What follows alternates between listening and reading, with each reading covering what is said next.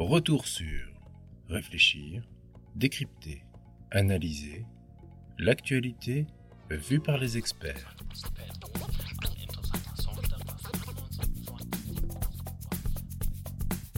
Aujourd'hui, The Conversation vous invite à un voyage interplanétaire. Objectif Mars. L'actualité est marquée par l'arrivée simultanée dans les parages de la planète rouge de trois sondes Hope, Emirati, Tianwen 1, chinoise, et Mars 2020, états-unienne. Les sondes ont mis sept mois pour arriver et ont parcouru la bagatelle de 480 millions de kilomètres. Pour décrypter ce voyage, nous accueillons Laurence Lorda, du CNES. Laurence, bonjour. Bonjour. Laurence, vous êtes ingénieure en mécanique spatiale et navigatrice de trajectoires interplanétaires. En d'autres termes, vous vous occupez de calculer les trajectoires de la Terre à la cible. Dans le cas de la mission Mars 2020, une mission américaine, que visons-nous? Alors pour Mars 2020, l'objectif final, c'est de poser le rover Perseverance dans le cratère martien G0. Il a été choisi ce cratère parce qu'il a été, il est le lieu d'une rivière, d'un ancien delta d'une rivière martienne, et on pense qu'il pourrait abriter des signes de vie ancienne. Bon, mais évidemment, nous, en tant que navigateurs interplanétaires, on ne va pas directement viser le sol martien. On va partir de la Terre et pour arriver à cette cible, on va définir plusieurs étapes intermédiaires.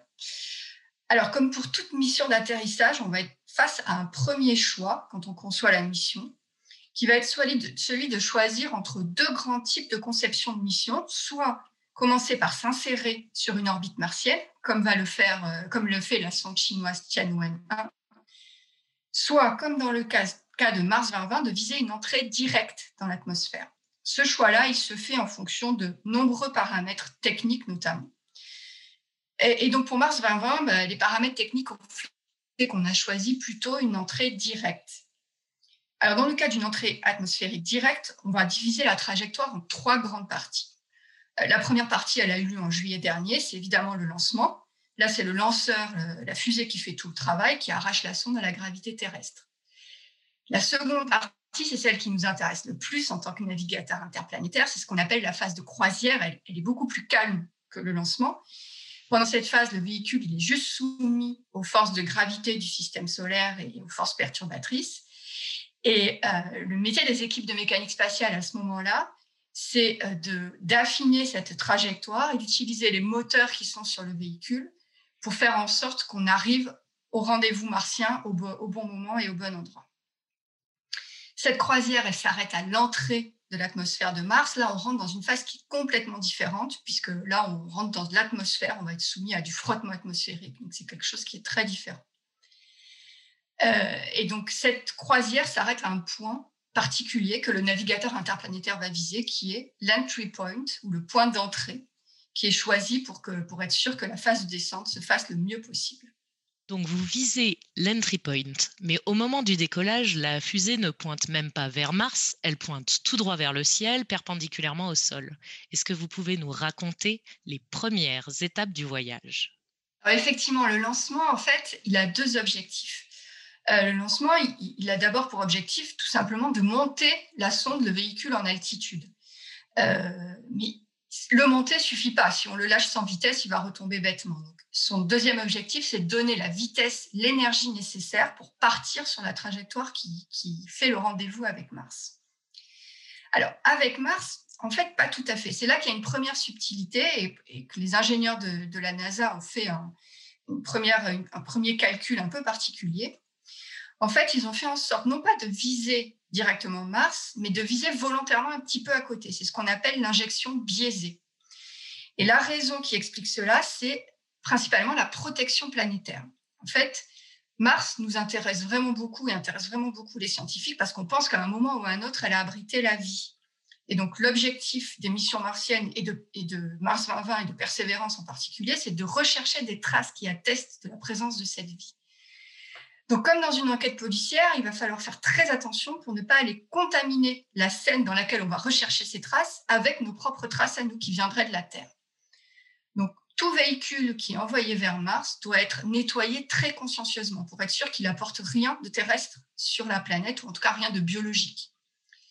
Ce nettoyage, il est facile à faire pour facile. En tout cas, il est faisable pour un véhicule comme la sonde, mais pour un lanceur qui est énorme, qui fait plusieurs mètres de hauteur, c'est impossible d'assurer qu'il est parfaitement propre.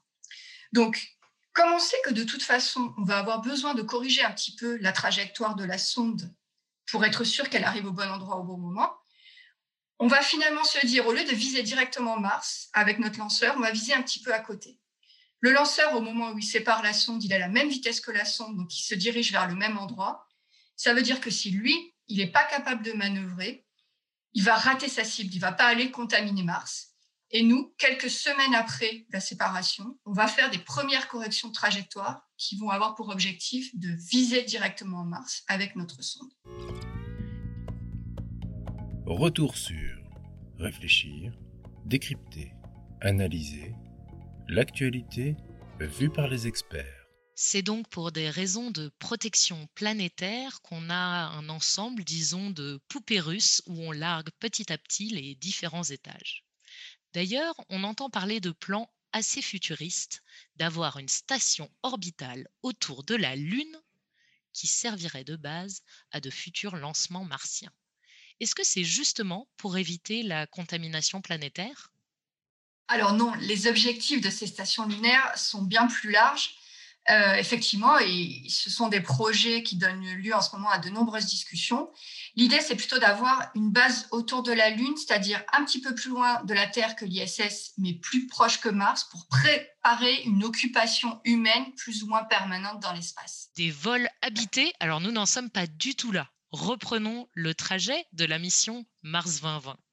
Après ces deux corrections de trajectoire, c'est bon? On file tout droit vers Mars? Alors là, on file tout droit vers Mars. Euh, alors tout droit, c'est pas tout à fait vrai, puisqu'on suit en fait une trajectoire autour du Soleil. Donc on suit un arc d'ellipse. C'est la loi de la gravité, la loi de, la mécanique spatiale. On ne peut pas faire autrement. Et là, on avance à une vitesse à peu près de 40 000 km/h. Cette vitesse, toujours pareil, par les lois de la mécanique spatiale, elle va régulièrement augmenter jusqu'à l'arrivée à Mars, jusqu'à atteindre environ 80 000 km/h.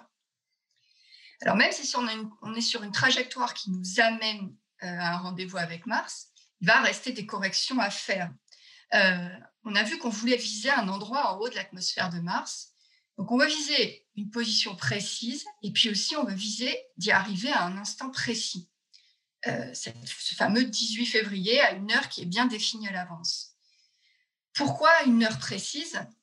C'est que les opérations d'atterrissage sont des opérations vraiment très critiques, très risquées. Et ce qu'on souhaite par-dessus tout, c'est être sûr de pouvoir recevoir les informations que la sonde va nous envoyer à ce moment-là et, de ne pas avoir de coupure de liaison, de perte d'informations. La situation la pire, la plus terrible qui peut se passer dans un voyage comme ça, c'est de perdre la communication avec la sonde au moment où elle commence à rentrer dans l'atmosphère et de n'avoir ensuite plus aucun moyen de savoir ce qui s'est passé. Donc, pour assurer le coup, les Américains, ils ont prévu d'avoir trois moyens différents de communiquer avec la sonde au moment de la rentrée. D'abord, un lien direct possible avec la Terre. Et également, ils ont prévu de se servir des orbiteurs qu'ils ont déjà à disposition autour de Mars pour agir comme un relais des informations que la sonde va pouvoir envoyer euh, vers la Terre. Et ces orbiteurs, qui sont Mars Reconnaissance Orbiteur, MRO et MAVEN, en fait, évidemment, ils tournent autour de Mars et donc, la date d'atterrissage a été choisie pour être sûr qu'au moment de l'atterrissage, ces deux orbiteurs soient en visibilité de l'atterrisseur et puissent assurer ce rôle de relais euh, de manière efficace. En fait, c'est même plus compliqué que ça, puisqu'il y a même l'orbite d'un des, des, deux orbiteurs, l'orbite de Maven, qui a été légèrement modifiée deux ans avant pour s'assurer qu'elle serait au bon moment au moment de l'atterrissage. Donc, vous voyez qu'il euh, faut vraiment pas rater la date du rendez-vous, non seulement la position, mais également la date du rendez-vous, pour être sûr que toutes ces précautions qui ont été mises en œuvre euh, soient efficaces au moment où on va rentrer. Donc, euh, quelques jours avant l'arrivée au point d'entrée, on va faire deux euh, dernières manœuvres de correction qui vont permettre de vraiment affiner cette position et cette date. Et on va corriger les éventuelles imprécisions des manœuvres précédentes. Ça y est, on est à l'entry point, en haut de l'atmosphère martienne. Les dernières corrections ont permis d'avoir un angle d'attaque approprié pour rentrer dans l'atmosphère. On a largué l'étage de croisière et une phase critique commence. Ah oui, alors là, c'est la phase de vol atmosphérique, celle qui est vraiment très risquée. Donc, effectivement, on a ajusté l'angle d'entrée pour être sûr euh, de ne pas rebondir sur l'atmosphère ou de ne pas rentrer euh, d'une telle sorte que le véhicule brûle quand il, est dans l'atmosphère et qu'il puisse utiliser son bouclier thermique au mieux. Euh, donc là, la descente dure 7 minutes et on n'a plus de moyen de réagir en temps direct on doit complètement compter, compter, sur la manière dont la sonde a été conçue et programmée, et c'est elle-même qui va réagir en temps direct euh, aux, aux, différences euh, de densité de l'atmosphère et à ce qu'elle va voir sur le sol de la, de la surface martienne. Pendant ces 7 minutes, la sonde elle va devoir passer de 19 500 km/h à 2,5 km/h. Donc c'est vraiment un freinage intense, très fort. Et, elle va devoir se poser sur un terrain que finalement, depuis la Terre, on connaît mal. On ne sait pas s'il y a des gros cailloux, s'il y a des petits cailloux, s'il y a des, trous. C'est elle qui va elle-même euh, choisir l'endroit où elle va se poser. Retour sur réfléchir, décrypter, analyser l'actualité vue par les experts. Pendant ce qu'on appelle les 7 minutes de terreur, non seulement les ingénieurs au sol de la Terre ne peuvent rien faire, la sonde est en autonomie, mais en plus, ils ne voient rien, ils n'entendent rien, car comme on l'a dit, les télécommunications mettent une grosse dizaine de minutes à arriver sur Terre. Et on apprend donc avec du retard ce qui se passe. Oui, alors c'est un moment de tension extrême dans les équipes. Là, il n'y a plus rien à faire, on ne peut plus agir. Tout a été planifié à l'avance.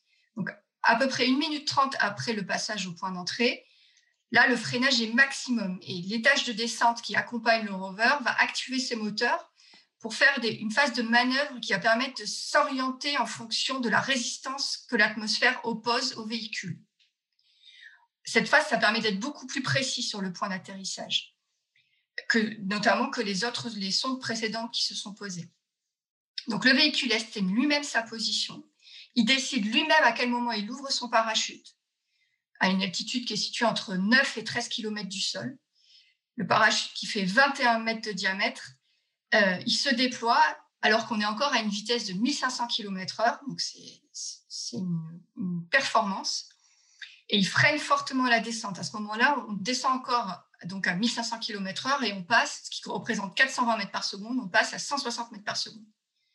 Quelques secondes après, le bouclier thermique qui à cette vitesse-là ne sert plus à rien est éjecté. Et donc, ça permet à la sonde d'activer des moyens de mesure que sont les radars et les caméras.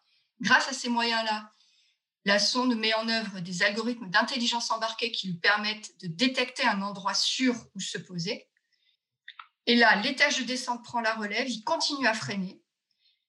Au moment où il arrive à une vingtaine de mètres du sol, il sépare le rover qui est attaché avec des câbles et quand le rover touche le sol, ce, contact est détecté, hop, les câbles sont coupés par un, système pyrotechnique et l'étage de descente qui a accompagné le rover jusque-là va s'écraser plus loin, le plus loin possible, le plus loin que lui permet ses moteurs.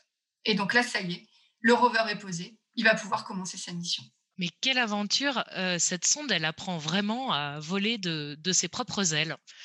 Et pour savoir ce qui se passe après l'atterrissage d'un rover martien, je vous invite à lire l'article de Gabriel Pont, qui est responsable des opérations de pilotage des instruments français à bord de Persévérance. Laurence Lorda, avant de vous laisser partir, pouvez-vous nous dire sur quelle mission vous travaillez en ce moment? Vers quels astres nous emmènent vos calculs? Alors, on a la chance de travailler sur deux missions passionnantes. La première, elle s'appelle MMX et elle est faite par l'agence spatiale japonaise et elle va aller explorer la lune martienne Phobos. Et la seconde, elle s'appelle ERA, elle est faite par l'agence spatiale européenne et elle, elle va aller explorer un système double d'astéroïdes, c'est-à-dire un astéroïde qui a une petite lune qui lui tourne autour.